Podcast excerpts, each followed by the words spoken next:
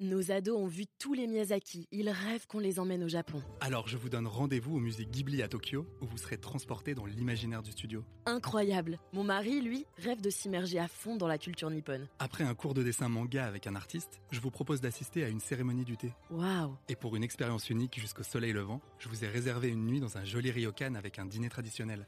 Je nous y vois déjà. Avec Marco Vasco, ne rêvez plus, vivez votre voyage l'esprit libre. Au rendez-vous sur marcovasco.fr pour imaginer votre prochain voyage sur mesure. Les podcasts du Figaro. N'avez-vous jamais désiré retrouver votre jeunesse en soufflant votre dernière bougie? Ressusciter un être cher que la mort vous a arraché? Ou recouvrer la santé abîmée par la maladie? La vie ne vous prévient pas et se moque bien de vos envies. Alors faut-il changer ses désirs plutôt que l'ordre du monde? Je m'appelle Azilise Lecor, je suis journaliste au Figaro et dans ce nouvel épisode du Moment Philo produit par Sylvain Châtelain, nous allons parler de Descartes et de la nécessité d'accorder nos désirs à l'ordre du monde. Ma troisième maxime était de tâcher toujours plutôt à me vaincre que la fortune et à changer mes désirs que l'ordre du monde. Et généralement, de m'accoutumer à croire qu'il n'y a rien qui soit entièrement en notre pouvoir, que nos pensées, en sorte qu'après que nous avons fait notre mieux, touchant les choses qui nous sont extérieures, tout ce qui manque de nous réussir est, au regard de nous, absolument impossible.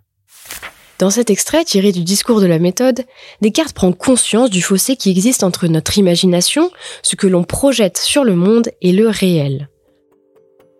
Le hasard et le caractère imprévisible des événements qui ponctuent nos vies limitent la capacité de chacun à conquérir l'objet de ses aspirations. C'est en raison de ce décalage entre nos désirs et la réalité que la plupart des hommes poursuivent le bonheur sans jamais l'atteindre. À faire dépendre notre satisfaction de l'ordre du monde, nous la rendons incertaine, voire improbable, et nous souffrons ainsi par notre propre faute. Descartes décide donc de réorienter ses désirs vers des objets atteignables. L'homme n'est donc pas totalement impuissant face au monde extérieur. Nous pouvons intervenir dans l'ordre des choses tant que nous acceptons la contingence à laquelle seront soumis nos projets.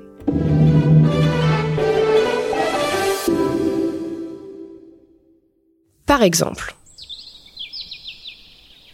ce week-end, vous avez prévu de pique-niquer au vert. La nappe à carreaux rouge et blanc et le panier en osier sont prêts. Mais patatras, la météo ne prévient pas, c'est le déluge.